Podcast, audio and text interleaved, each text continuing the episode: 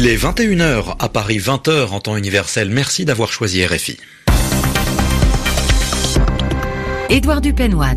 Et vous êtes les bienvenus dans ce journal en français facile. Sylvie Berruet est avec moi pour vous le présenter. Bonsoir. Bonsoir Édouard, bonsoir à tous. Une nouvelle tête pour s'occuper du Brexit. Pas de motion de défiance, en tout cas pour l'instant. La première ministre britannique a vécu une fin de semaine mouvementée, mais les députés, qui envisageaient une procédure pour essayer de lui faire perdre son poste, vont finalement attendre quelques jours. L'incendie n'est toujours pas éteint en Californie, mais déjà apparaissent les premières questions. Qu'est-ce qui a pu provoquer le départ du feu Qu'est-ce qui est à l'origine de ce brasier où au moins 63 personnes ont perdu la vie? Une compagnie d'électricité est déjà pointée du doigt. Nous serons encore en Birmanie où 106 musulmans Rohingyas ont été empêchés ce matin de fuir leur pays.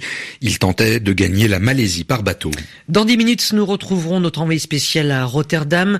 Pavard, Bappé, Kanté, les Bleus champions du monde de foot rencontrent les Pays-Bas. Ils essaient de se hisser en phase finale de la Ligue des Nations. Les journaux. Le journal. En français facile. En français facile. Un nouveau ministre en charge du Brexit a été nommé tout à l'heure au Royaume-Uni. Stephen Barclay, jusqu'ici secrétaire d'État à la santé, remplace Dominique Raab qui a démissionné hier. Le rôle de Stephen Barclay sera de préparer le pays à la sortie de l'Union européenne et de faire adopter par le Parlement le projet d'accord conclu avec les négociateurs européens. Theresa May, la première ministre, peut souffler au moins le temps du week-end. Le vote de défiance qui planait au-dessus de sa tête n'aura pas lieu avant au moins le début de la semaine prochaine. Récit des dernières heures dans la vie politique britannique avec Muriel Delcroix. Le vent de révolte qui a menacé d'emporter Theresa May ces dernières heures semble perdre de la vigueur. Les archi-brexiteurs qui voulaient déclencher un vote de défiance dès ce vendredi n'ont pas encore mis leur menace à exécution et il semble même qu'ils aient du mal, sans l'avouer, à réunir les 48 signatures nécessaires. Leur chef de file explique maintenant que les députés vont passer le week-end dans leurs différentes circonscriptions et sonder l'opinion de leurs électeurs avant de prendre leur décision. Les frondeurs annoncent un vote de défiance en début de semaine, peut-être mardi.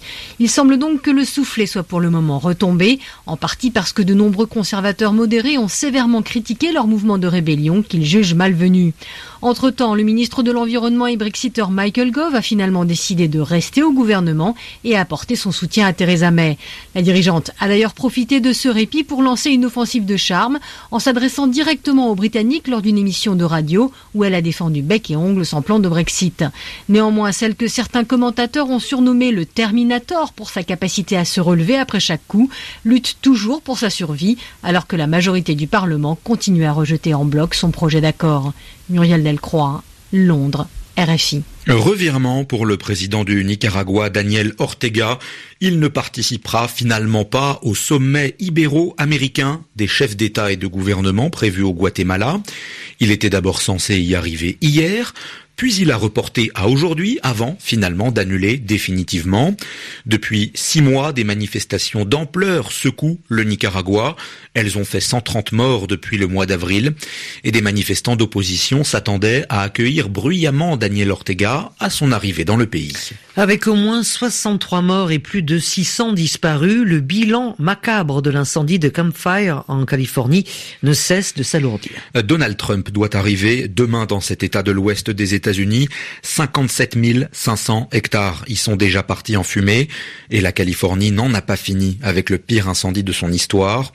Quand elle aura fini de penser ses plaies, l'heure sera à la recherche des responsabilités. Il en est déjà une qui pourrait émerger, celle de la compagnie d'énergie PG&E. Agnieszka Kumor, les investigations s'orientent vers un possible défaut de ces installations de transport d'électricité.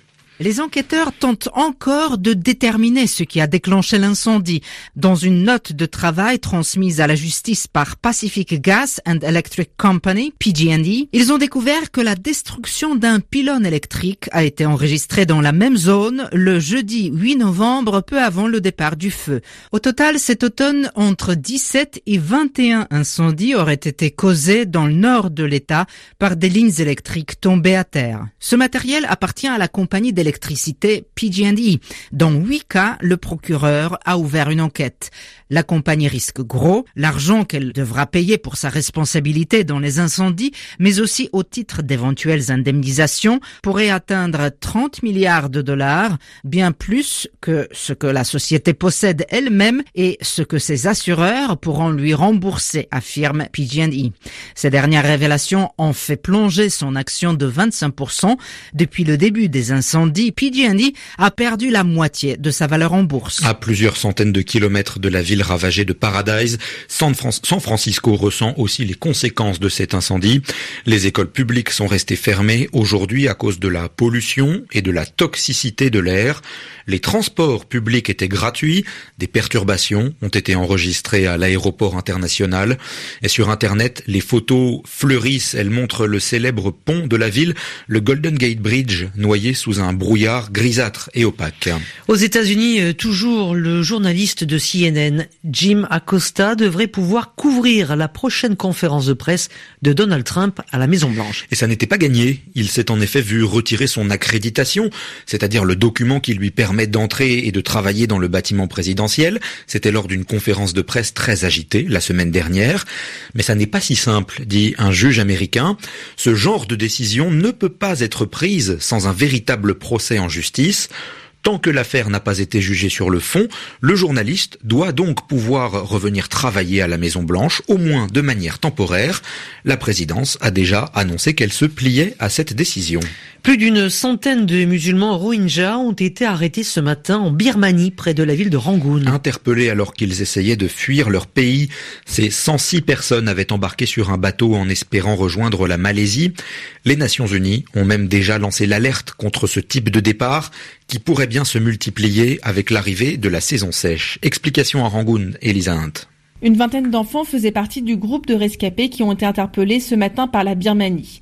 Ils étaient partis il y a une quinzaine de jours de l'état de l'Arakan, lieu des violences de l'armée contre cette minorité musulmane l'an dernier, dans l'ouest du pays. Une région dans laquelle plusieurs centaines de milliers de Rohingyas vivent encore, dont 120 000 dans des camps de déplacés depuis 2012. C'est de l'un de ces camps qu'ont fui les hommes, femmes et enfants arrêtés ce vendredi. Lorsqu'RFI s'y était rendu en juin, les Rohingyas interrogés sur place avaient dénoncé leurs conditions de vie là-bas, pas d'accès à l'emploi, pas le droit de sortir, pas d'accès aux soins de santé ni à l'éducation. Bref, une situation d'apartheid dénoncée récemment par Yang Gili, la rapporteuse spéciale de l'ONU pour la Birmanie. Une situation qui pousse donc les Rohingyas à fuir le pays par bateau. Les Nations Unies ont mis en garde contre ce phénomène qui dure depuis plusieurs années déjà et qui pourrait s'amplifier avec la fin de la mousson ce mois-ci. Il y a dix jours, le Bangladesh déclarait avoir secouru près de 50 Rohingyas sur des embarcations en direction de la Malaisie. Elisa Int, Rangoon, RFI. En France, devant la cour d'assises des Yvelines, Michel Fourniret a de nouveau été condamné à la réclusion à perpétuité. Et son ancienne compagne Monique Olivier écope de 20 ans de prison. Ils étaient jugés cette fois-ci pour le meurtre de Farida Amish, une femme qui leur a permis de dérober le butin accumulé par le gang des postiches. Il suffirait d'un nul. Place au bleu, on file à Rotterdam pour la Ligue des Nations. Et c'est du football, bien sûr. L'équipe de France est pour l'instant en tête de sa poule. Match retour ce soir contre les Pays-Bas. Les Bleus avaient remporté la première manche de buts à 1. En jeu ce soir, une place pour la phase finale de cette nouvelle compétition. Antoine Grenier, vous êtes au stade et le match a commencé depuis une bonne vingtaine de minutes.